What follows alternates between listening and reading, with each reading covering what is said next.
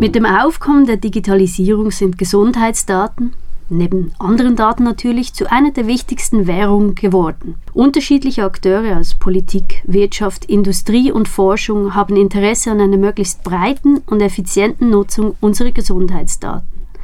Versprochen werden neue Erkenntnisse, eine datenbasierte Gesundheitsversorgung, mehr Qualität und individualisierte respektive personalisierte Behandlungen.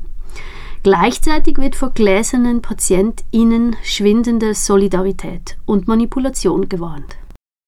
Während Smartwatches längst unseren Schlaf tracken, unsere Schritte zählen und unseren Puls vermessen, ist sich die Politik hierzulande noch uneinig, wie mit Gesundheitsdaten umzugehen ist. Was sind Gesundheitsdaten überhaupt? Sind Wellness-Apps etwa lediglich ein Lifestyle-Feature? Tragen sie zur Weiterentwicklung unseres medizinischen Fortschritts bei oder enthalten sie sensible, schützenswerte Daten Einzelner? Braucht es eine breite Nutzung an Gesundheitsdaten, um personenbezogene Therapien zu ermöglichen? Und wenn ja, kann der Datenschutz dann noch gewährleistet werden? Wie viel Demokratie steckt eigentlich im Umgang mit Gesundheitsdaten oder regelt alleine der Markt? Diese und andere Fragen wollen wir heute mit Professorin Franziska Sprecher diskutieren. Franziska Sprecher ist assoziierte Professorin für Staats- und Verwaltungsrecht mit besonderer Berücksichtigung des Gesundheitsrechts am Institut für öffentliches Recht der Universität Bern. Seit Anfang 2020 führt sie das universitätseigene Zentrum für Gesundheitsrecht und Management im Gesundheitswesen als Direktorin. Professorin Sprecher studierte Rechtswissenschaft und promovierte an der Universität St. Gallen und erlangte das Anwaltsexamen in Zürich. Als Stipendiatin des Schweizerischen Nationalfonds war sie im Rahmen ihrer Dissertation Gastwissenschaftlerin am Institut für Deutsches, Europäisches und Internationales Medizinrecht, Gesundheitsrecht und Bioethik, das IMGB, der Universitäten Heidelberg und Mannheim sowie am Max-Planck-Institut für ausländisches öffentliches Recht und Völkerrecht in Heidelberg. Franziska Sprecher hat zahlreiche Publikationen zur Regulierung von Gesundheitsdaten verfasst und im vergangenen Herbst die erste Berner Life Science Tagung zu diesem Thema geleitet. Neben ihrer Tätigkeit in Lehre und Forschung ist Franziska Sprecher außerdem Mitglied des Leitungsausschusses TA Swiss der Eidgenössischen Kommission für Fragen zu Sucht und Prävention nicht übertragbarer Krankheiten und Präsidentin des Stiftungsrats der Stiftung für Menschen mit seltenen Krankheiten. Vielen Dank, dass Sie heute bei uns sind, Frau Sprecher. Mein Name ist Celine Hoog und ich leite diesen Podcast zusammen mit Dr. Charlotte Blattner, Oberassistentin am Institut für öffentliches Recht hier an der Universität Bern. Frau Sprecher, Sie haben Ihre Dissertation zum Thema medizinische Forschung mit Kindern und Jugendlichen nach schweizerischem, deutschen, europäischem und internationalem Recht verfasst. Wie sind Sie zu diesem Thema gelangt? Das Thema hat mich etwas gefunden. Ich war an der Uni St. Gallen Assistentin bei Professor Rainer Schweitzer. Er ist Öffentlichrechtler, aber stark involviert in Themen wie Genetik, eben Forschung am Menschen und die Rechte von Kindern haben mich schon während dem Studium beschäftigt und die Kombination dieses Gesundheitsrecht, diese Humanforschung mit den Minderjährigen, das war mein Thema. Gesundheitsrecht, das scheint ein prägnanter Begriff zu sein und irgendwie auch selbsterklärend. Gemeint sind aber eine Vielzahl von Rechtsgebieten, die mit der menschlichen Gesundheit im Zusammenhang stehen. Seien dies verfassungsrechtliche Grundlagen, der öffentliche Gesundheitsschutz, das Epidemienrecht, das klassische Arztrecht, Krankenversicherungs- und Heilmittelrecht oder auch Transplantations-, Fortpflanzungs- und Humanforschungsrecht. You name it. Das Gesundheitsrecht ist also ein dynamisches und schnelllebiges Rechtsgebiet macht man sich hier eigentlich als Praktiker in oder als Wissenschaftler in einen Gefallen, sich auf dieses dynamische Rechtsgebiet zu spezialisieren? Unbedingt. Es ist unglaublich spannend. Es, eben, es ist sehr dynamisch, es entwickelt sich unglaublich viel. Ich finde, warum interessiere ich mich für das Gebiet? Es hat mit dem Menschen zu tun. Es steht im Mittelpunkt letztendlich der Mensch. Gesundheit betrifft uns sehr, sehr fundamental und gleichzeitig hat es eine spannende Kombination mit Technologie. Das entwickelt sich immer weiter und das zu spiegeln mit den Grundlagen des Rechts, das finde ich jeden Tag immer wieder spannend.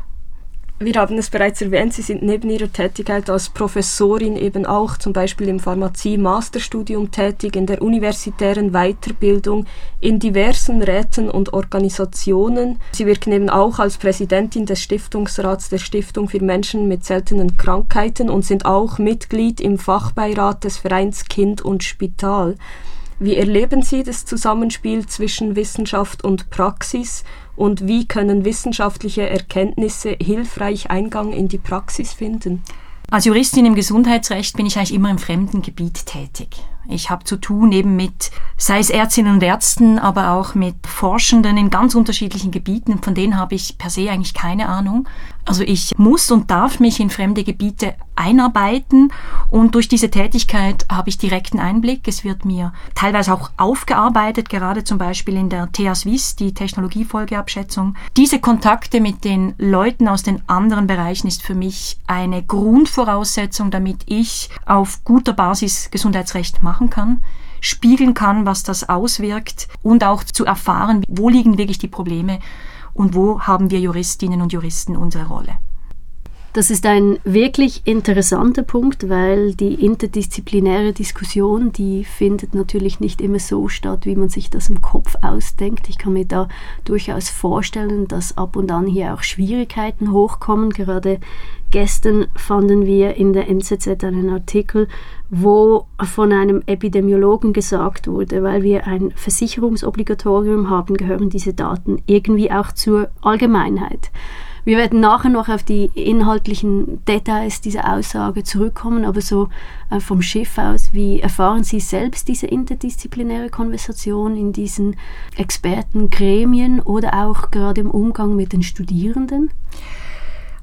Was mir in meiner Tätigkeit, sei es jetzt in der Aus-, Weiterbildung oder eben in diesen Expertengremien, immer wieder auffällt, ist, wie wichtig in diesem Gesundheitsbereich diese interdisziplinäre Kommunikation ist. Wir haben alle andere Ausbildungen und treffen aufeinander, haben andere Bilder und in diesen Gremien stoße ich in der Regel auf Menschen, die sind äh, sehr willig, den anderen zuzuhören, miteinander zu reden. Schwierig wird es dort, wo eben dieser Wille nicht da ist wo man aneinander vorbeiredet und den anderen vielleicht auch aus Vorurteilen oder falschen Vorstellungen ablehnt.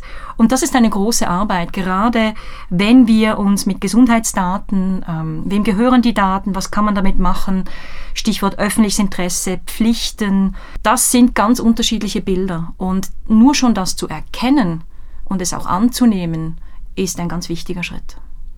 Ja, also die Förderung gegenseitiger Sensibilität, auch überhaupt vielleicht jemandem klarzumachen, warum Datenschutz wirklich auch ein wichtiges Anliegen ist zum Beispiel, oder? Genau, und dass Datenschutz eben nicht nur etwas ist, was, verhindert, sondern dass Datenschutz auch etwas sein kann, etwas Positives sein kann, ein, ein Herausstellungsmerkmal sein kann. Das braucht manchmal sehr viel Mühe, ist aber ein wichtiger Teil und gerade eben im Gesundheitswesen, wo so viele Professionen aufeinandertreffen, etwas sehr, sehr Grundlegendes, wo wir aber täglich damit arbeiten müssen. Die Gesundheitsdaten, die sind eigentlich in aller Munde. Was ist etwa Long Covid und wer leidet darunter und wie lange? Welche demografischen Gruppen sind vermehrt von welchen Krankheiten betroffen? Hat das auch etwas mit unserem Lebensstil zu tun, wie wir uns ernähren, ob wir Alkohol konsumieren, wie wir uns bewegen? Und sind das eigentlich alles private Informationen oder hat oder sollte hier die Öffentlichkeit eigentlich Zugriff darauf haben? Hier eben, wie die Weltgesundheitsorganisation es ausdrückt, die Frage, ob es sich bei Gesundheitsdaten um ein öffentliches Gut handelt. Wir werden heute auf diese und weitere Fragen zu sprechen kommen, aber bevor wir das tun, möchten wir eigentlich wissen, was denn unter den Gesundheitsdaten überhaupt zu verstehen ist. Was ist damit konkret gemeint und gibt es dazu eigentlich im Recht eine Legaldefinition? Es gibt eine Legaldefinition. Ich, es sind zwei Elemente. Einerseits müssen es Daten sein, die auf eine bestimmte Person sich beziehen, also Personendaten, die einen Connex haben oder haben können zu einer bestimmten oder bestimmbaren Person. Das ist das eine Element. Und das zweite Element ist dieser Gesundheitsbezug. Und der Gesundheitsbezug, der ist weit zu verstehen. Also das geht eben weit über Fieberkurve und, und äh, Röntgenbild hinaus, bis eben hin Ernährungsgewohnheiten, Bewegung, Mobilitätsdaten, Freundschaften, wo verbringe ich meine Ferien. Es kann auch sein, wo wohne ich, an welcher Straße mit der Feinstaubbelastung. Also das ist unendlich breit zu sehen, Gesundheit, auch schon alleine die Tatsache, dass ich äh, zu einer bestimmten Gesundheitsfachperson gehe, lässt Rückschlüsse zu. Also einerseits Personenbezug, andererseits Gesundheitsbezug. Gesundheit ist aber sehr breit zu verstehen. Interessant ist ja auch, dass Anknüpfungspunkt von Gesundheitsdaten der Gesundheitszustand bildet und nicht die Krankheit als solche. Wie ist dieser Unterschied konkret zu verstehen und gibt es einen Unterschied zwischen Gesundheitsdaten und genetischen Daten sowie biometrischen Daten? Früher, ganz zu Beginn, hat man unter Gesundheitsdaten wirklich den Krankheitsbezug verstanden, aber mittlerweile sind wir auch von der Definition, was ist Gesundheit, sehr, sehr viel weiter und wissen, dass auch psychisches Wohlbefinden beispielsweise dazu gehört, dass auch Sozialkontakte. Von dem her ist das ein, glaube ich, ein ganz wichtiger Punkt, den ich auch mit Vehemenz vertrete, dass Gesundheit und Gesundheitsdaten in dem Sinne weit verstanden werden müssen. Genetische Daten, das bezieht sich dann wirklich auf unser Genom, also die Zusammensetzung unseres eigenen Genoms. Da ist ja jeder Mensch einzigartig.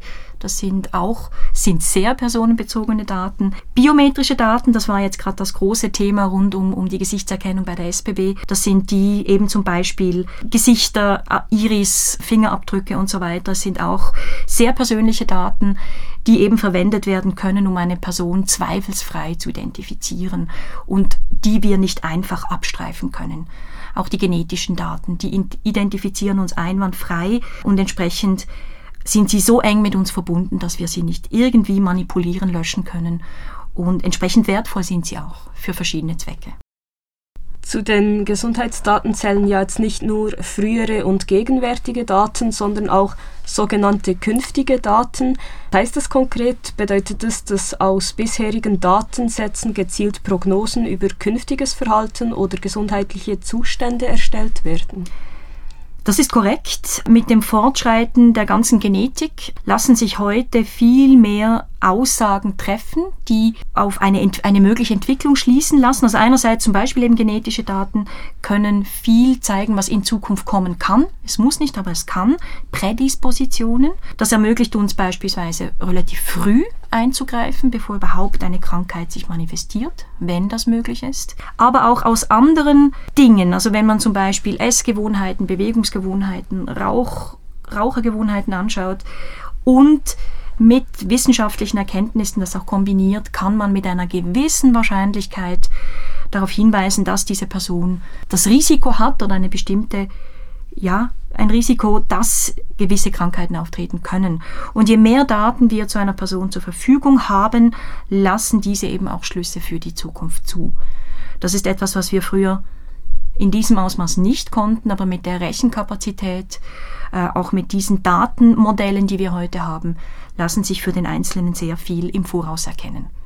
Es gibt beispielsweise die Idee, Babys, also Neugeborene, komplett genetisch zu analysieren, also das Gesamtgenom zu analysieren, um eben jegliche Prädispositionen zu erkennen. Und gleichzeitig hätte man natürlich von der Gesamtbevölkerung einen unglaublichen Datensatz. Also solche Ideen sind heute ähm, real. Das wäre möglich, rein technisch auch von der Rechenkapazität her. Und das sind natürlich ganz andere Ausgangslagen wie vielleicht noch vor 10, 20 Jahren. Dass jemand vielleicht Interesse hat an solchen Früherkennungen oder auch Projektionen für die Zukunft, das scheint offensichtlich. Aber warum sollte überhaupt die Öffentlichkeit oder das Gesundheitssystem insgesamt ein Interesse am Zugang oder überhaupt der Akquirierung dieser Daten haben? Die Pandemie hat uns gezeigt, dass um das Gesundheitswesen auch äh, steuern zu können, um Aussagen machen zu können, auch für die Gesamtbevölkerung, wir mehr Daten brauchen, wie einzelne Datensätze zu, zu einer einzelnen Person. Es ist für diese Gesamtsteuerung und für die, für die Forschung auch nicht unbedingt wichtig zu wissen, dass das Daten von Herrn Mayer und Frau Müller sind, aber diese aggregierten Daten, also die von der einzelnen Person losgelösten Daten, sind für die Gesamtsteuerung, zum Beispiel um zu wissen, wie entwickelt sich der Gesundheitszustand von den Jugendlichen insgesamt, nicht von Einzelnen, sind die enorm wichtig. Und wichtig ist aber der Unterschied eben einerseits zwischen den Daten, die auf eine einzelne Person zurückgezogen werden können und diesen aggregierten Daten, die so verändert, so ja, entpersonalisiert wurden quasi, die pers persönlichen Aspekte werden entfernt, die können für so Gesamtinteressen verwendet werden. Für das Gesundheitssystem sind diese Daten also wichtig, um Projektionen für die Zukunft zu machen. Das ist natürlich im Gesundheitsraum Schweiz wichtig, das ist ökonomisch wichtig. Aber warum sind Daten in einem solchen Maßen, Maße überhaupt wichtig? Daten braucht es, damit wir wirklich ähm, wissenschaftlich basiert, evidenzbasiert arbeiten können, damit wir wissen, was wir tun. Die Problematik liegt da eben, inwieweit braucht es Daten, die auf eine Einzelperson zurückbezogen werden können oder können wir eben mit Daten arbeiten, die keinen Bezug mehr haben. Es braucht beides. Und je nachdem, mit welcher Art Daten wir arbeiten, müssen bestimmte Vorkehrungen getroffen werden können. Spielt da die Verknüpfung dieser Daten dann auch wieder vermehrt eine Rolle oder ist das etwas, das mittlerweile wieder in den Hintergrund geraten ist? Die Verknüpfung ist, ist besonders wichtig. Ich mache ein Beispiel. Wir haben eine Person, die geht zum Beispiel in ein Spital, die ist in einer Arztpraxis, bei einer Versicherung. Überall fallen Daten an. Ähm, die sind momentan nicht verknüpft, nicht wirklich sinnvoll verknüpft in der Schweiz, aber nur das Gesamtbild, wenn wir das zusammenführen, ergibt für uns, für diese Person ein Gesamtbild. Wenn es um die Behandlung, die bestmögliche Behandlung geht, dann wäre so ein Gesamtbild, das Zusammenführen aller Daten zu dieser Person wichtig und wünschenswert. Das ist im Moment noch nicht möglich. Schwierig wird es dann, wenn wir diese Daten, die die große Datensammlung, die auf eine Person sich bezieht, eben für Drittinteressen nutzen. Wie schützen wir diese Person, dass diese Daten nicht in irgendeiner Weise letztendlich gegen sie verwendet werden? Das ist ein wirklich interessanter Punkt. Darauf wollte ich auch noch zu sprechen kommen. Da gibt es ja allerlei Parteien, die sich für diese Daten über das Gesundheitswesen hinaus interessieren. Welche Akteure sind eigentlich an wessen Gesundheitsdaten interessiert und warum? Was sind da die Motive? Da gibt es ganz unterschiedliche Akteure. Ich beginne beim, beim Staat. Und Staat heißt einerseits die Kantone. Die sind ja letztendlich in der Schweiz primär für die Gesundheitsversorgung zuständig. Und da geht es schlicht um, wie organisiere ich das, was habe ich für einen Bedarf, wie muss ich Leute ausbilden, was muss ich zur Verfügung stellen.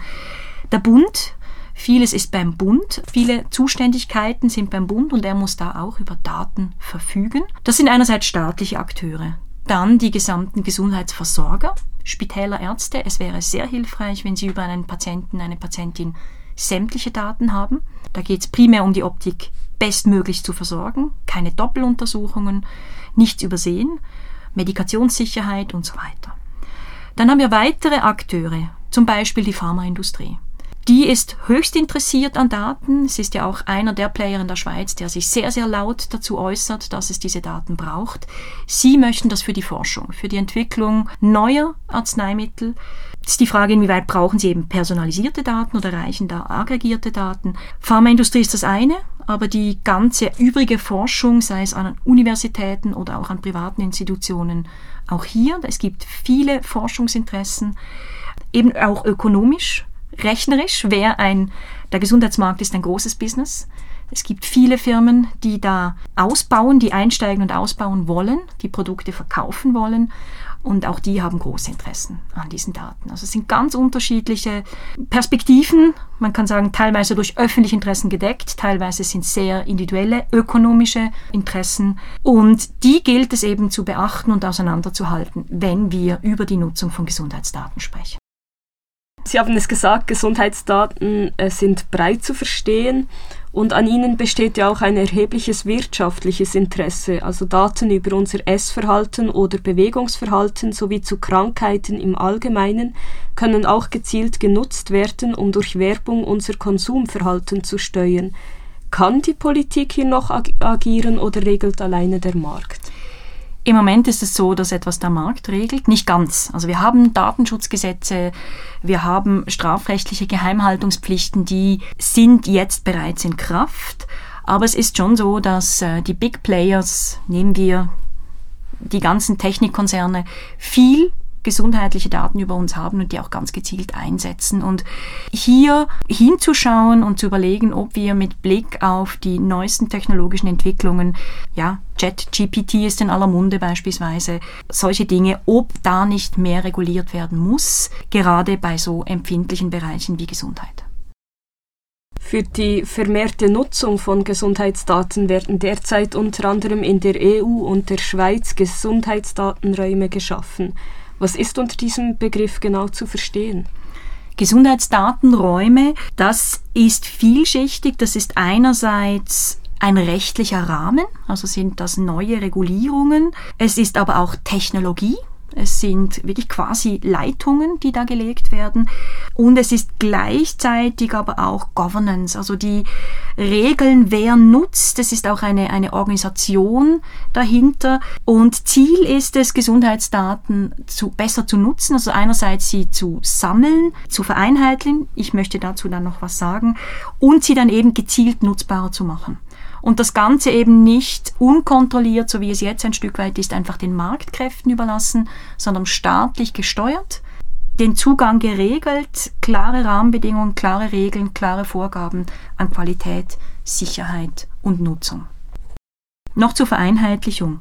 Bei Gesundheitsdaten muss man sich bewusst sein, die sind äußerst heterogen. Was im einen Spital ein Blinddarm ist, ist es in einem anderen vielleicht nicht oder wird dort anders beschrieben. Und das ist eine große Herausforderung, die wir haben, bevor wir Daten überhaupt nutzen können. Also sie so zu gestalten, sie so einheitlich zu gestalten, damit sie auch wirklich das Gleiche meinen. Das ist eine Riesenaufgabe im Gesundheitswesen. Heute ist es auch so, dass das Röntgengerät nicht wirklich beispielsweise kommunizieren kann mit dem Herzschrittmacher, dass sie das gleiche, die gleiche Sprache sprechen und diese einheitliche Sprache, diese einheitliche Datensprache ist im Gesundheitswesen eine Riesenherausforderung. Das ist mit sehr viel technischem Aufwand verbunden, mit sehr viel Regulierungsaufwand. Und das liegt diesen Gesundheitsdatenräumen zugrunde. Also man muss diese Daten, bevor man sie wirklich nutzen kann, quasi in eine einheitliche Sprache bringen, was mit enormem finanziellem, technischem Aufwand verbunden ist. Ganz allgemein haben Gesundheitsdatenräume bisher für allerlei Skandale gesorgt. Im März 2021 deckte das Online-Magazin Republik auf, dass man vergleichsweise einfach an Gesundheitsdaten im digitalen Raum gelangt. Das Magazin fand die Accounts diverser BundesrätInnen auf meineimpfungen.ch und hätte dort offenbar ohne weiteres den Impfstatus sowie Angaben über chronische Krankheiten einsehen können ohne dass eben diese BundesrätInnen je etwas davon mitbekommen hätten. Unterdessen wurde die Plattform vom Netz genommen. Aber auch zu diesem Problemkind gesellen sich weitere Problemkinder, unter anderem das elektronische Patientendossier, das EPD, wo all unsere Medikamentenrezepte, Arztberichte, Impfungen und sonstigen gesundheitsrelevanten Daten digital abgelegt werden sollen. Diese sollten dann bei künftigen Spitalaufenthalten oder Arztbesuchen einfach abgerufen werden können. Zumindest in Theorie hört sich das nach einer guten Idee an, aber auch hier habe es an der Umsetzung, oder so scheint es zumindest. Was sind denn eigentlich die gängigen Probleme in der Praxis bei der Umsetzung dieser digitalen Datenräume? Warum ist das alles in diesem Grundsatz so schwierig? Wenn wir mit so sensiblen Daten umgehen wollen, die teilen wollen, die auswerten wollen, dann setzt das höchste Ansprüche an die quasi technische Architektur, also Sicherheit, Datensicherheit, wer hat Zugriff, wo liegen die Daten auch physisch, wie sind die abgesichert, das ist nicht ganz trivial. Und dieser Verein, der zum Beispiel meine Impfungen CH betrieben hat, der war schlicht einfach auch technisch und organisatorisch nicht in der Lage, diesen Anforderungen zu genügen. Ähm, das ist das eine, technisch, organisatorisch und das andere ist einfach regulatorisch. Das Gegenstück ist etwas das elektronische Patientendossier. Das ist regulatorisch unproblematisch. Das geht fast zu weit, wenn man das so möchte. Und hier hat das aber dann an der konkreten Nutzbarkeit. Was ist das EPD-Moment? Es ist eine Ansammlung von PDFs. Die Daten sind nicht maschinenlesbar. Das ist auch nicht das, was uns dann wirklich weiterbringt. Also die richtige Mischung zu finden zwischen Datensicherheit, Datenqualität und Datennutzbarkeit, das ist äh, ganz, ganz schwierig und anspruchsvoll. Und es zeigt eben die paar Beispiele, dass das nicht etwas ist, was man einfach einem Verein überlassen kann, sondern es braucht das Know-how von, äh, von ganz vielen Institutionen, die hier einfließen müssen und es braucht einen genügenden rechtlichen Rahmen. Nicht um das zu behindern, sondern um die Grenzen klar abzustecken und die Verantwortlichkeiten, die Anforderungen klar zu definieren. Was sind denn eigentlich diese übergeordneten Anforderungen an einen funktionierenden Gesundheitsdatenraum? Was ist die Rolle des Rechts bei dessen Regulierung? Einerseits muss das Recht es ermöglichen, also überhaupt erlauben und dann den Rahmen abstecken. Also wirklich, was ist Sinn und Zweck dieser Datenräume? Wo sind, wozu sollen sie dienen? Und wir kommen dann sicher noch darauf, der Unterschied zwischen dem Gesundheitsdatenraum der EU und demjenigen in der Schweiz. Also wozu sind die da? Wer darf die nutzen? Zu welchen Spielregeln? Wer ist verantwortlich? Wie sind die Rechte geschützt derjenigen, die die Daten da hineingeben sollen? Was haben die für, für, für Möglichkeiten? Löschungsrechte, Mitspracherechte oder eben keine? Die Verantwortlichkeiten festzulegen, die Zuständigkeiten, die Anforderungen, all das ist eigentlich rechtlich das Ziel, wirklich den Rahmen zu setzen kommen wir gleich auf diesen europäischen Gesundheitsdatenraum zu sprechen. Am 3. Mai letzten Jahres hat die Europäische Kommission eine Verordnung zur Schaffung eines europäischen Raums für Gesundheitsdaten vorgestellt. Mit dem European Health Data Space soll ein sogenannt gesundheitsspezifisches Ökosystem das aus Vorschriften, gemeinsamen Standards und Verfahren, Infrastrukturen und einem Governance-Rahmen besteht, entstehen. Was gab Anlass zu diesem Gesundheitsdatenraum und warum braucht es ihn?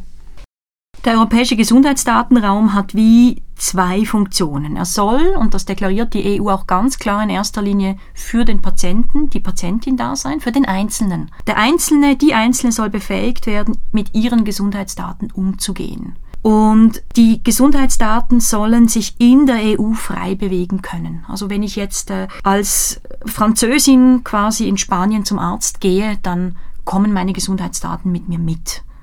Also eigentlich ein, ein, die freie Bewegung der Gesundheitsdaten zugunsten der Patientinnen und Patienten, also eine bessere Gesundheitsversorgung, dass eben in Spanien das Röntgenbild nicht wiederholt werden muss, es ist dann einfach da bessere Gesundheitsversorgung für den Einzelnen, eine höhere Datenliteracy, also die Fähigkeit des Einzelnen mit seinen eigenen Gesundheitsdaten umzugehen. Das ist der Primärzweck. Ein großer Gesundheitsraum im Sinne von auch Gesundheitsversorgung, Gesundheitswirtschaft zu schaffen.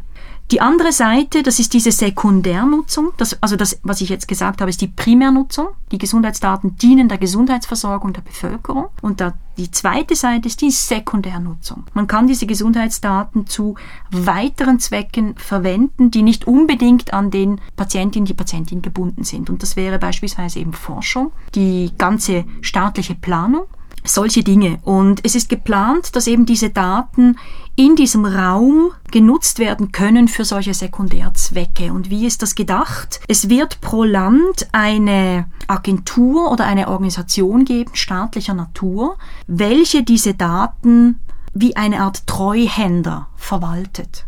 Akteure, die diese nutzen wollen, nehmen wir jetzt mal eine, eine Forschungs, äh, Forschungsgruppe, möchte mit Gesundheitsdaten forschen, die gelangt an diese Treuhänderorganisation, ähm, legt ihr Projekt offen und es gibt dann bestimmte Vorgaben und wenn die erfüllt sind, dürfen diese Daten genutzt werden. Ganz wichtig ist Folgendes. Die Primärnutzung, da geht es um die Person, da sind die Daten auch personalisiert, also die sind Rückschlüsse auf die Person möglich. Bei der Sekundärnutzung im europäischen Datenraum sind diese Daten immer in aggregierter Form. Also die Forschergruppe, die diesen Antrag stellt, die bekommt nie die Daten des Max Müllers, sondern immer nur in aggregierter Form. Und das sind diese beiden Seiten. Also einerseits eine, eine größere, eine quasi die Gesundheitsversorgung, Gesundheitswirtschaft und andererseits diese Sekundärnutzung zu ganz, ganz unterschiedlichen Zwecken, die aber klar vorgegeben werden durch die Regulierung und beispielsweise nicht zulässig ist, zum Beispiel personalisierte Werbung. Das geht nicht. Und es dürfen aufgrund der Daten auch keine Entscheide getroffen werden, die für den Einzelnen, für die Einzelne negativ sind. Das ist alles eben in diesem Rechtsrahmen vorgegeben. Sie haben es bereits angesprochen, die Sammlung von Gesundheitsdaten und was alles darunter gefasst wird, ist enorm breit. Im EU-Raum sollen belastende Einzelfallentscheidungen von der Sekundärnutzung ausgeschlossen sein.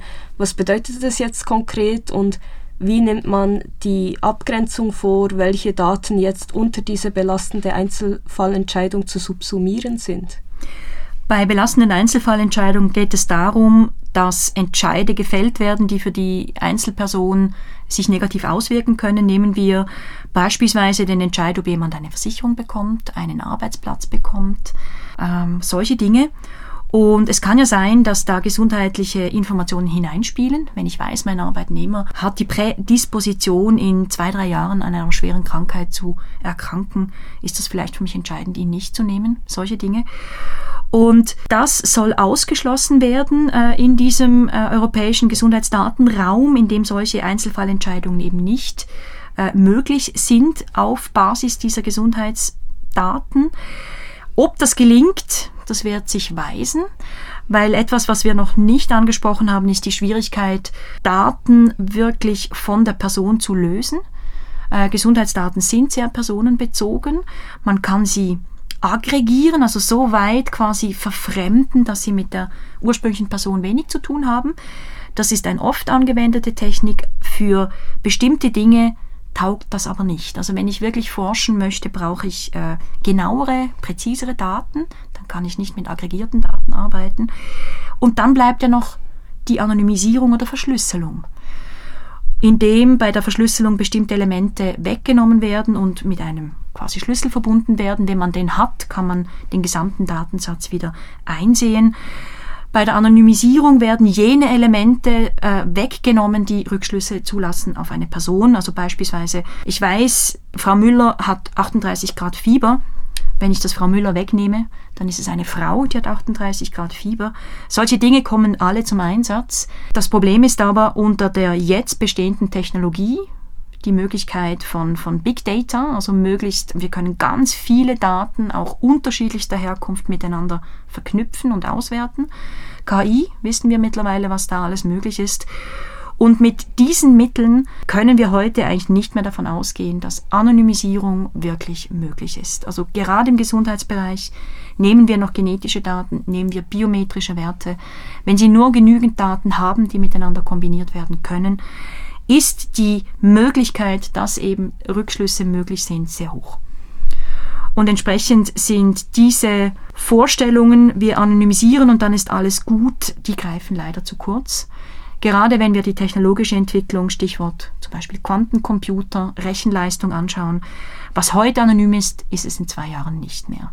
Und das müssen wir mitdenken, wenn wir heute über solche Nutzung von Daten, Datenspende, Gesundheitsdatenräume sprechen.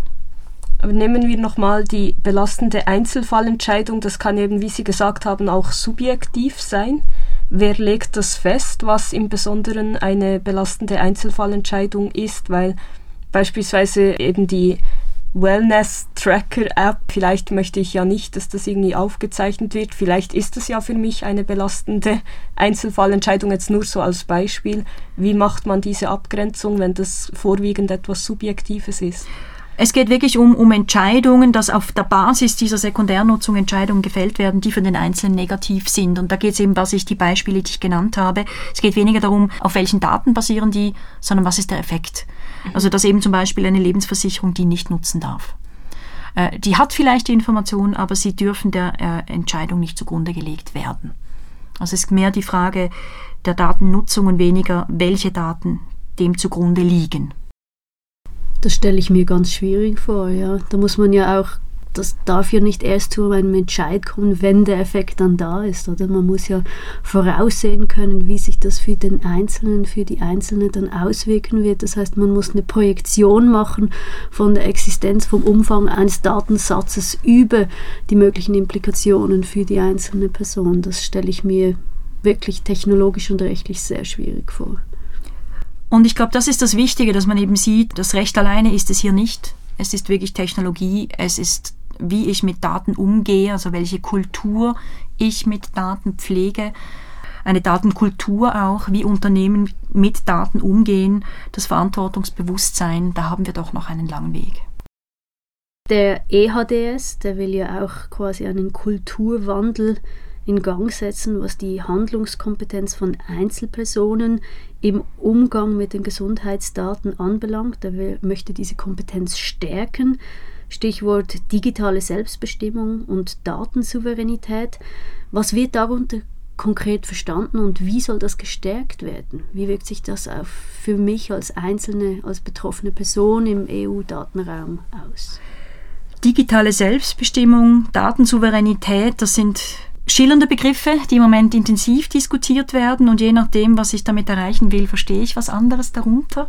Digitale Selbstbestimmung. Ich jetzt als Öffentlichrechtlerin, als auch äh, mit Blick auf Grundrechte und mein Ziel ist eigentlich den Menschen in den Mittelpunkt zu stellen, geht es darum, dass die Selbstbestimmung, die ich habe über meine Personen, auch meine die Information zu meinen Personen umfasst, in welchem Zustand die sich auch immer befinden ob eben digital oder analog, und ich darüber bestimme, wohin die gehen, wie die genutzt werden. Also, und Datensouveränität des Einzelnen bedeutet eben auch, dass jemand in der Lage ist, diese digitale Selbstbestimmung auch auszuüben. Also dass er weiß, was mit diesen Daten passieren kann, dass er in der Lage ist, das zu handeln, also rein das technische Verständnis hat, auch das Verständnis hat, wozu sie gut sind also nicht einfach nur abblockt, sondern auch einfach das Wissen darum hat, für was sie genutzt werden können und dass er entscheiden kann, will ich das, will ich das nicht. Und diese Befähigung äh, von Menschen, das ist eine große Aufgabe. Ähm, ich bin der Ansicht, das ist auch eine, eine Aufgabe, die den Staat trifft. Also das ist Teil der, der Ausbildung, das müssen wir unseren Kindern mitgeben. Das müssen wir aber auch den Berufsleuten mitgeben, beispielsweise im Gesundheitswesen. Das muss heute zur Aus- und Weiterbildung gehören, damit wir den Einzelnen, die Einzelne wirklich befähigen, in dieser digitalisierten Welt, in dieser digitalisierten Gesundheitswelt sich souverän zu bewegen. Auch in der Schweiz soll ein Gesundheitsdatenraum aufgebaut werden, zumindest teilweise angestoßen durch den EDAS. Welche Ziele verfolgen wir mit der Schaffung dieses Gesundheitsdatenraums für die Schweiz? Ist das dasselbe wie in der EU? Die beiden Gesundheitsdatenräume unterscheiden sich vom Zweck her sehr deutlich. Während eben der europäische Datenraum einerseits oder primär für die Menschen da sein soll und sekundär weitere Nutzungen ermöglicht, dient der Gesundheitsdatenraum in der Schweiz, so wie er jetzt auf dem Papier geplant ist, primär für die Forschung. Und was nicht vorgesehen ist, ist diese Nutzung durch die Menschen. Das ist ein ganz großer Unterschied. Der Gesundheitsdatenraum der Schweiz ist primär ein Forschungsdatenraum. Ähnlich wie in der EU soll die Verbreitung und spezifischere Verwendung von Gesundheitsdaten die Behandlung von Patienten zum Positiven verändern. Das zumindest im Grundsatz ein wichtiger Legitimationspfeiler. Wie ist es denn ganz konkret, wenn ich jetzt Bürgerin bin im EU-Raum versus in der Schweiz? Wie wirkt sich diese unterschiedliche Ausgestaltung dieser Gesundheitsdatenräume auf mich konkret aus? Was sind hier wirklich die Hauptunterschiede ganz konkret? Also was wir in der Schweiz nicht bekommen werden aufgrund des Gesundheitsdatenraumes, so wie er jetzt geplant ist, bekommt niemand ein eigenes, sagen wir jetzt Gesundheitsdatenkonto oder ein Dashboard, wo er seine Daten sieht und auch entscheiden kann, was er damit tun will. Diese auf die Personen, auf die Einzelnen gemünzte Nutzung von Daten ist nicht vorgesehen in der Schweiz, was ich sehr bedauere sondern es geht um eine, eine Stufe höher quasi, die Nutzung von Gesundheitsdaten zu Forschungszwecken, zu politischen, also zu planerischen Zwecken, solche Dinge. Aber die Einzelnen, dass die Einzelnen befähigt werden sollen, die Gesundheitsdaten auch quasi in der Hand halten sollen, das ist im Moment für die Schweiz nicht angedacht. Und das geht sowohl die Primärnutzung wie auch die Sekundärnutzung an oder werden hier auch wichtige Unterschiede dann getroffen? Spannend ist, dass ja das elektronische Patientendossier wiederbelebt werden soll. Das Projekt ist, äh, soll neu an die Hand genommen werden und dieses elektronische Patientendossier wäre quasi ja für die Primärnutzung, für den Einzelnen, für seine Gesundheitsversorgung. Wie diese beiden Projekte, Gesundheitsdatenraum Schweiz, primär für Forschungszwecke, elektronisches Patientendossier, primär eben die Primärversorgung für den Einzelnen, wie die miteinander verknüpft sind, sehe ich im Moment nicht. Und ich glaube auch, dass da keine Bestrebungen bestehen, was äußerst bedauerlich ist. Ist es denn zumindest so, dass die Sekundärnutzung im EU-Raum versus im Raum der Schweiz ähnlich sein wird, ausgestaltet? Der große Unterschied ist, in der EU ist es ja so, dass nur aggregierte Daten oder eben Daten, die nicht auf die Person zurückbezogen werden können, für die Sekundärnutzung zur Verfügung stehen, also nicht personalisierte Gesundheitsdaten. Im schweizerischen Gesundheitsdatenraum ist das anders. Die Verknüpfung und die, der Personenbezug ist da ein wichtiges Element, um die Daten nutzen zu können. Das macht für gewisse Dinge natürlich großen Sinn, wenn man die Daten zusammenführen kann, ist natürlich von Blick des Einzelnen aus gesehen dann aber umso heikler, umso höhere Anforderungen an eben die Ausgestaltung, die Governance, die technische, die Sicherheitsinfrastruktur dieses Gesundheitsdatenraums. Jetzt mit Blick auf die Schweiz, wer hat hier die Kompetenzen zur Regelung von Gesundheitsdaten? Gibt es unterschiedliche Anforderungen an die Verwendung solcher Daten für Privatakteure oder staatliche Akteure? Die Regulierung von Gesundheitsdaten in der Schweiz, das ist etwas sehr Vielschichtiges.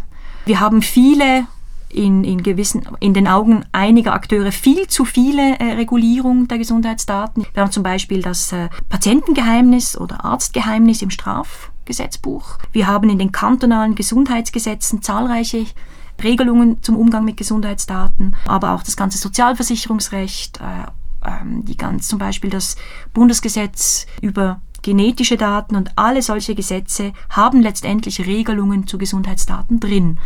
Das sind kantonale Akteure, sind Bundesakteure.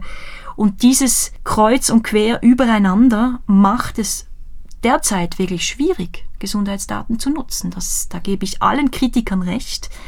Diese unterschiedlichen Gesetze haben aber alle einen bestimmten Zweck. Sei es Schutz zum Beispiel des Vertrauensverhältnisses zwischen Arzt und Patient, Schutz der äh, genetischen Daten beispielsweise, Sicherstellung von, von, von Geheimnissen und so weiter. Und es wird die große Herausforderung sein, wenn man so einen Gesundheitsdatenraum schaffen will und so eine breit angelegte Nutzung sicherstellen möchte, wie diese bestehenden Gesetze in Einklang gebracht werden mit, diesem, mit, diesem mit dieser Sekundärnutzung. Das ist etwas, was aus juristischer Sicht mit sehr großen Herausforderungen verbunden ist. Vielleicht eine kritische Frage. Verfügt die Schweiz überhaupt über die technische Infrastruktur sowie das Know-how, einen solchen Gesundheitsdatenraum auf sichere Weise zu managen? Ja, ohne Zweifel ja. Wir haben äh, entsprechende Köpfe äh, und Organisatoren und auch Infrastruktur. Wir haben auch in der Schweiz das Geld dazu, äh, wirklich eine entsprechende Infrastruktur zu bauen.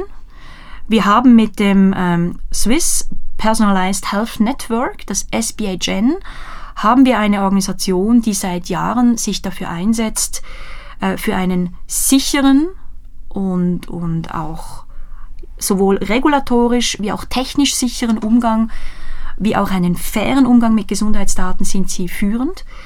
Was man sich einfach bewusst sein muss, so eine Infrastruktur kostet viel, viel Geld. Das sind mehrere NEATs, die wir da bauen müssen. Also ist einerseits die regulatorische Herausforderung, wie machen wir das rein rechtlich, dass das passt. Und andererseits, ähm, wer finanziert das? Ich glaube, vom technischen her und von den Möglichkeiten her haben wir in der Schweiz eine gute Ausgangslage. Es braucht den Willen, es braucht das Geld und es braucht die ganze Koordination. Ich würde jetzt gerne noch zu den rechtlichen Parametern zurückkommen, weil mich das ähm, immer sehr interessiert. Der Bundesrat der nennt ja vier Herausforderungen, die sich seiner Meinung nach an den schweizerischen Gesundheitsdatenraum stellen. Es geht um Einwilligung, Verknüpfungsvariablen, Effizienz und Datenschutz. Sind das auch Ihrer Meinung nach die größten Herausforderungen? Und können wir davon ausgehen, dass das geplante Rahmenwerk, so wie das im Moment vorgesehen ist, das überhaupt meistern kann? Es sind sicher vier Dinge, die sehr, sehr zentral sind. Wie beziehen wir die Menschen ein? Das ist für mich eine ganz zentrale Frage, die leider im Moment noch viel zu wenig Berücksichtigung findet. Übergehen wir sie einfach, indem wir quasi eine Datenspende, Spende in großen Anführungszeichen, Datenspendepflicht einführen. Beziehen wir sie ein? Machen wir sie wirklich datensouverän? Diese Verknüpfungsvariablen, das ist eine sinnvolle Sache. Da geht es wirklich darum, dass wir die Daten, die zu einem Menschen vorhanden sind, wirklich verknüpfen können. Das braucht es für eine wirklich gute Nutzung dieser Daten. Wenn wir aber alles verknüpfen, gibt uns das einen enormen Einblick, viele Informationen zu einer Einzelperson. Das ist verbunden mit hohen Anforderungen an Sicherheit, an wer trägt die Verantwortung. Datenschutz, das ist eine ebenfalls sehr anspruchsvolle Aufgabe, Datensicherheit, die Daten wirklich sicher vor, vor Manipulation, aber auch vor Löschung zu schützen. Das sind ganz große Aufgaben, die hier gelöst werden müssen und insbesondere eben äh, mein persönliches Interesse gilt der Frage der Einwilligung. Wie beziehen wir die Menschen mit ein? Äh, haben wir ein paternalistisches Bild, in dem wir sagen eben, ihr müsst die Daten geben, ihr werdet gar nicht gefragt. Oder, und das wäre meiner Meinung nach im Sinne unserer Verfassung, wir stärken die Selbstbestimmung, wir ermöglichen es den Einzelnen, sie einzubeziehen und machen uns da wirklich Gedanken, wie uns das gelingt. Ich würde auf diese beiden Aspekte gerne etwas tiefer eingehen. Ähm, zum einen haben Sie erwähnt, diese Datenliteracy, also diese Befähigung einzelner Personen, besser mit Daten umgehen zu können. Ich finde, das ist auch wieder so ein Wort, das hört sich sehr gut an. I buy into it auf den ersten Blick, aber was bedeutet das für mich konkret? Wie befähigt mich, wenn jetzt das alles zum Tragen kommt, wie befähigt mich konkret der Staat, ähm, mit Daten besser umzugehen? Jetzt zum Beispiel mich als 35-jährige Person, aber dann auch, ähm, was ist mit meiner 99-jährigen Großmutter? Wie wird diese befähigt, besser mit ihren Daten umzugehen? Das ist ein eben, es ist, wie Sie sagen, ein absolut großes Wort. Und wenn man sich eben die Heterogenität der Bevölkerung anschaut, ähm, ist das eine große Aufgabe. Es beginnt wirklich mit der, mit der Ausbildung in der Schule, dass das wie ein Teil des Lehrplans wird. Umgang mit den eigenen Daten, Bedeutung der eigenen Daten, im Positiven wie im Negativen, also im Sinne, für was ist das gut? Wirklich auch eine Kultur zu erschaffen, dass Daten teilen, meine Daten geben, aber sich auch bewusst sein, was damit verbunden ist, dass das äh, wirklich von klein auf quasi uns mitgegeben wird. Wir stehen natürlich jetzt an einer Situation, wo wir Menschen haben, die schon älter sind und Mühe haben mit solchen Dingen. Deswegen werden wir sicher auch Modelle brauchen wie Datentreuhänder quasi, wo eine Person wie Grundentscheide fällt und dann die Einzelentscheide diesen Treuhänder übergeben kann, beispielsweise. Also eine Grundentscheidung fällt, gebe ich meine Daten für ähm, nur für gemeinnützige Forschung, gebe ich meine Daten aber auch für, für, für Forschung, für zum Beispiel private Unternehmen, die dann auch wirklich äh, wirtschaftliche Interessen haben. Also dass man eigentlich wie Grundentscheide fällt und die einzelnen Entscheide dann einem quasi Datentreuhänder über, übergibt. Solche Dinge müssen einfach durchgedacht werden. Es braucht einerseits Ausbildung, also wirklich, es gehört in das ABC quasi. Es braucht aber eine viel breitere, auch gesellschaftliche Diskussion. Die Medien sollen das aufgreifen. Das BAG macht über alles mögliche Kampagnen, warum nicht auch zu Gesundheitsdaten. Eben es gehört in die Ausbildung der Kinder, die Aus- und Weiterbildung von Berufsleuten, die damit zu tun haben. Und wir müssen uns Modelle überlegen, äh, wo eben Menschen nur ganz grundlegende Entscheide treffen und dann die Verantwortung an eine Stelle übergeben kann, Stichwort Treuhand. Die Stoßrichtung, die scheint eigentlich klar zu sein. Du, individuelle Person, gib uns doch bitte de deine Daten. Es ist zu deinem Gute, es ist zum Wohl der Gesellschaft immer wieder, wenn man diese Materialien durchliest, dann stößt man auf Wörter wie Solidarität und Vertrauen, wo eigentlich die Bevölkerung aufgerufen wird, sei doch solidarisch, ähm, hab doch Vertrauen in, in uns, die das regulieren möchten zu deinem Nutzen. Was ist konkret damit gemeint und warum wird dieser Appell an diese größeren Phänomene, ist, ist, warum ist dieser überhaupt notwendig? Wenn ich meine Daten gebe, dann gebe ich wirklich sehr viel von mir preis. Gesundheitsdaten lassen große Rückschlüsse auf mich zu. Das braucht Vertrauen. Und Vertrauen kann ich, wenn ich mir sicher sein kann, dass der Gegenüber dieses Vertrauen auch verdient. Und ich habe manchmal etwas den Eindruck, im Moment wird dieses Mantra so oft gebetet, weil eben die Grundlagen im Moment noch nicht bestehen, damit das Vertrauen auch wirklich geleistet werden kann. Wir haben diese Regulierung noch nicht, wir haben die technische Infrastruktur noch nicht.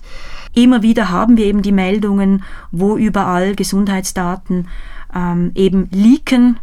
Und das muss den Verantwortlichen doch zu denken geben. Also Zuerst müssen sie sich dieses Vertrauen verdienen, indem sie Rahmenbedingungen schaffen, wo der Einzelne eben dann wirklich vertrauen kann. Wir können es vielleicht etwas vergleichen mit den Banken. Wir geben da unser Geld und vertrauen darauf, weil es auch sehr stark reguliert ist, weil es äh, Aufsichtsbehörden gibt, die auch durchgreifen können. Sowas fehlt im Gesundheitswesen sondern wir haben immer wieder den Bericht, da eine, eine, eine Arztpraxis gehackt, äh, dort ein Register, was weit weg ist von Datenschutz. Und da sehe ich auch den Staat wirklich in einer großen Verantwortung, die Rahmenbedingungen zu schaffen. Und das heißt eben nicht nur, nicht nur Gesetze, aber auch das, sondern auch Infrastruktur. Und dafür zu sorgen, dass wir eine Kultur entwickeln, die mit Daten verantwortungsvoll umgeht. Und das muss zuerst sein. Und erst wenn ich diese Grundlage habe, kann ich an Solidarität und Vertrauen appellieren. Ich denke, das macht Sinn, zumal natürlich Vertrauen nicht eine, äh, sage ich jetzt mal, ewig verfügbare Ressource ist. Ist das Vertrauen einmal gebrochen, dann wird es schwierig sein, das wiederherzustellen. Und ähnlich ist es bei den Daten überhaupt. Wenn die mal raus sind, dann sind sie raus. Die wieder zu erhalten, das ist schwierig. Dazu gibt es aktuell Untersuchungen, die die Bevölkerung oder eine Auswahl von, von Personen in der Schweiz gefragt haben, wem sie vertrauen im Gesundheitswesen und wem sie die Daten geben würden. Und es ist eigentlich noch erschütternd zu sehen, dass das Vertrauen eben schwindet. Das größte Vertrauen genießen eigentlich noch Ärztinnen und Ärzte, Spitäler.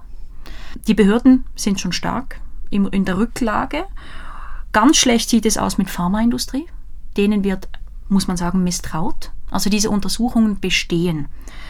Und die sind auch neueren Datum, sie sind aus der Schweiz und es zeigt einfach eben, damit sollte man nicht zu leichtfertig umgehen. Und bevor man Dinge wie eben ähm, automatisierte Datenweiterleitung, Datenpflicht, Datenspende einführt, muss daran gearbeitet werden. Und ich glaube, das ist noch ein weiter Weg und es braucht viele Elemente und nicht nur Appelle an einen für den Einzelnen im Moment nicht fassbaren Nutzen.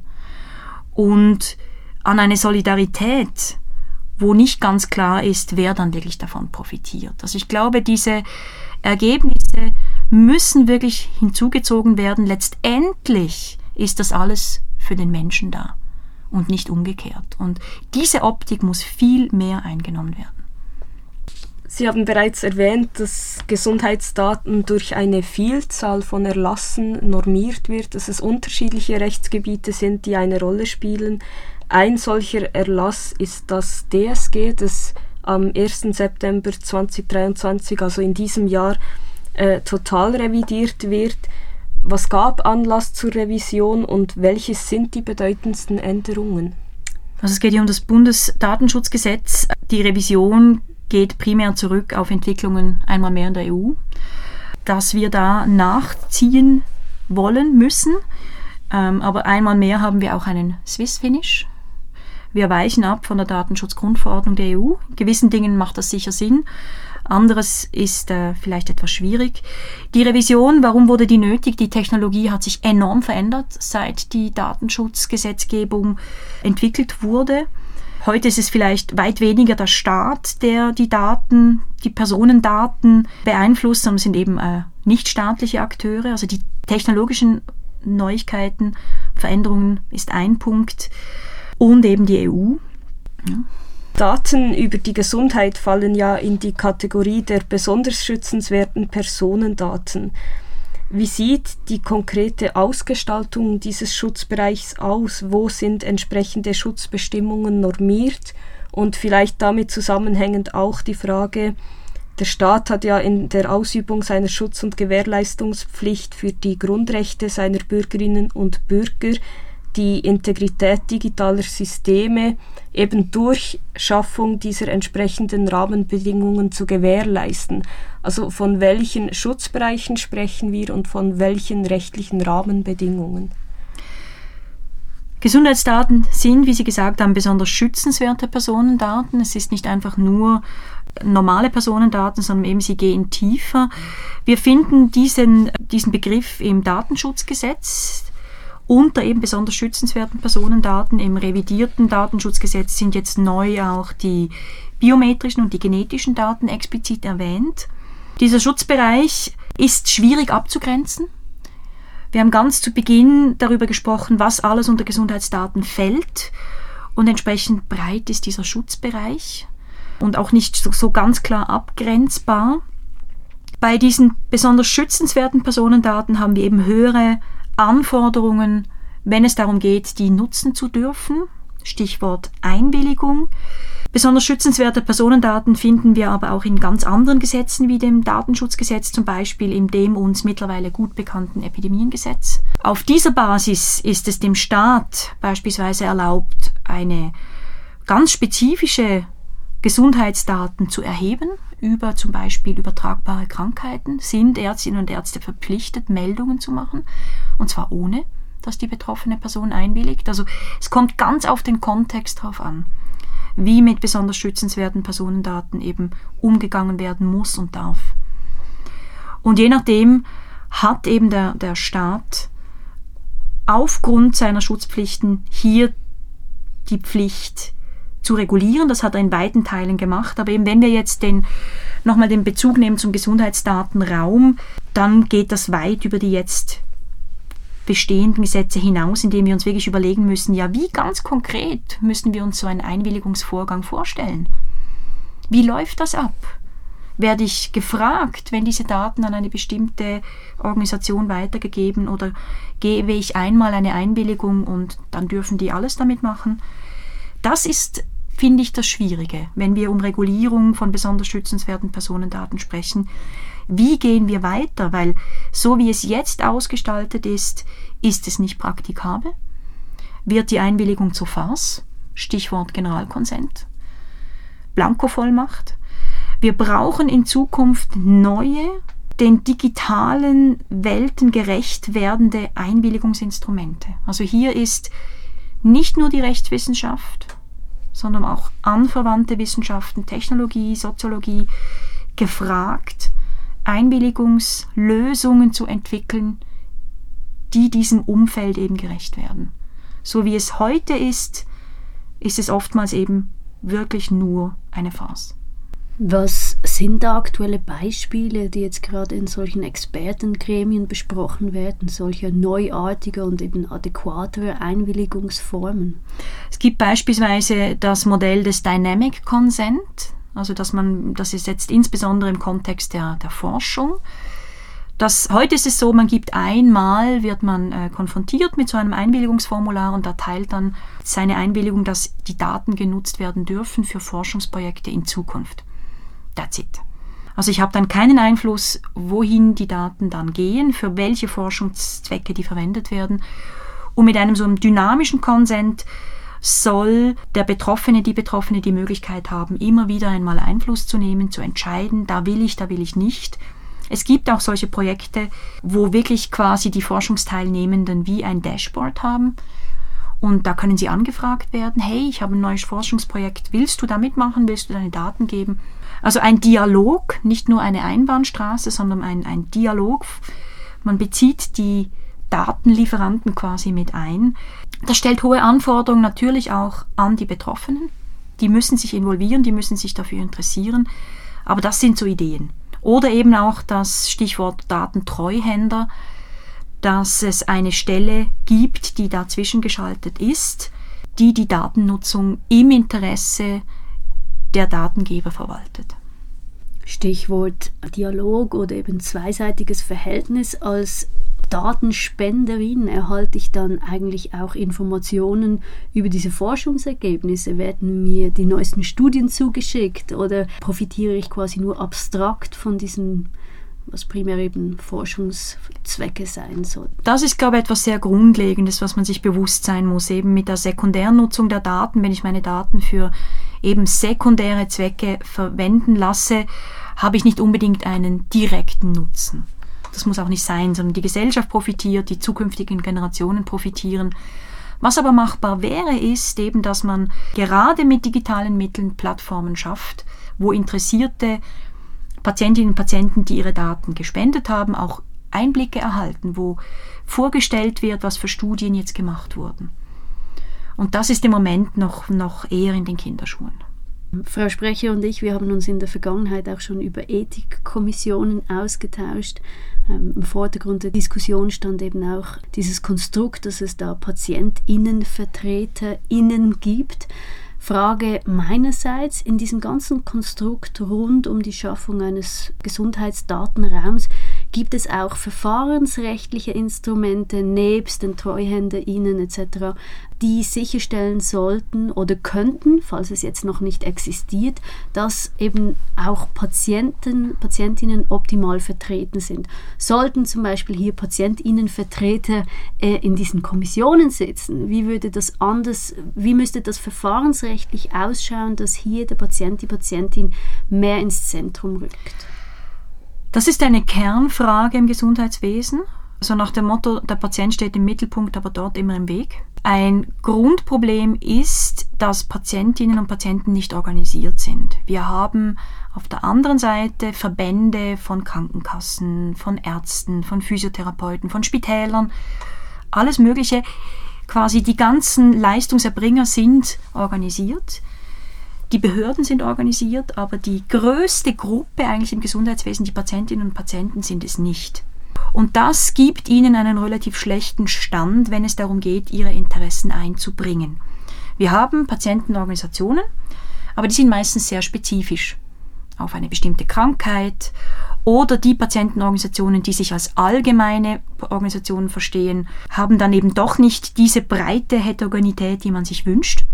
Die werden im Moment stark einbezogen, aber letztendlich wird die Gesellschaft oder eben alle Patientinnen und Patienten oder sagen wir mal alle Versicherten es geht ja letztendlich auch um Gesunde, äh, die sind ganz schwer einzubeziehen. Das ist ein Grundproblem, das wir im Gesundheitswesen haben, dass auf der einen Seite stark organisierte Kreise da sind und um die, die es eigentlich geht, die sind sehr schwach organisiert und entsprechend schwierig einzubeziehen. Wenn wir Patientenvertreter haben, sind es oftmals, ich sage denen, die professionellen Patientinnen und Patienten, die aus einer Organisation stammen, die aber eigentlich nur einen ganz kleinen Teil vertritt, eine bestimmte Krankheit und dann eben nicht für den, sofern es den gibt oder die gibt, Durchschnittsbürgerin, die den Durchschnittspatienten spricht. Und das ist eine ganz große Herausforderung, dem begegnen wir nicht nur mit Bezug auf Gesundheitsdatenraum, sondern wir begegnen dieser Frage generell im Gesundheitswesen. Wie muss das Gesundheitswesen ausgestaltet sein, um sich wirklich am Menschen zu, zu zu orientieren. Das ist eine Kernfrage, überall, wo wir das Gesundheitswesen weiterentwickeln wollen. Und das ist etwas, was wir uns immer bewusst sein müssen, wenn wir solche Fragen stellen. Und ja, es wären da sicher Lösungen möglich, aber eben, wer ist letztendlich Patientin und Patient, wer hier für alle sprechen darf? Das ist ganz schwierig. Frau Professorin Sprecher, wir danken Ihnen ganz herzlich für Ihre Zeit heute und wir sind gespannt, welchen Weg die Schweiz an dieser dynamischen Schnittstelle in Zukunft einschlagen wird. Vielen Dank. Vielen Dank. Dankeschön fürs Gespräch.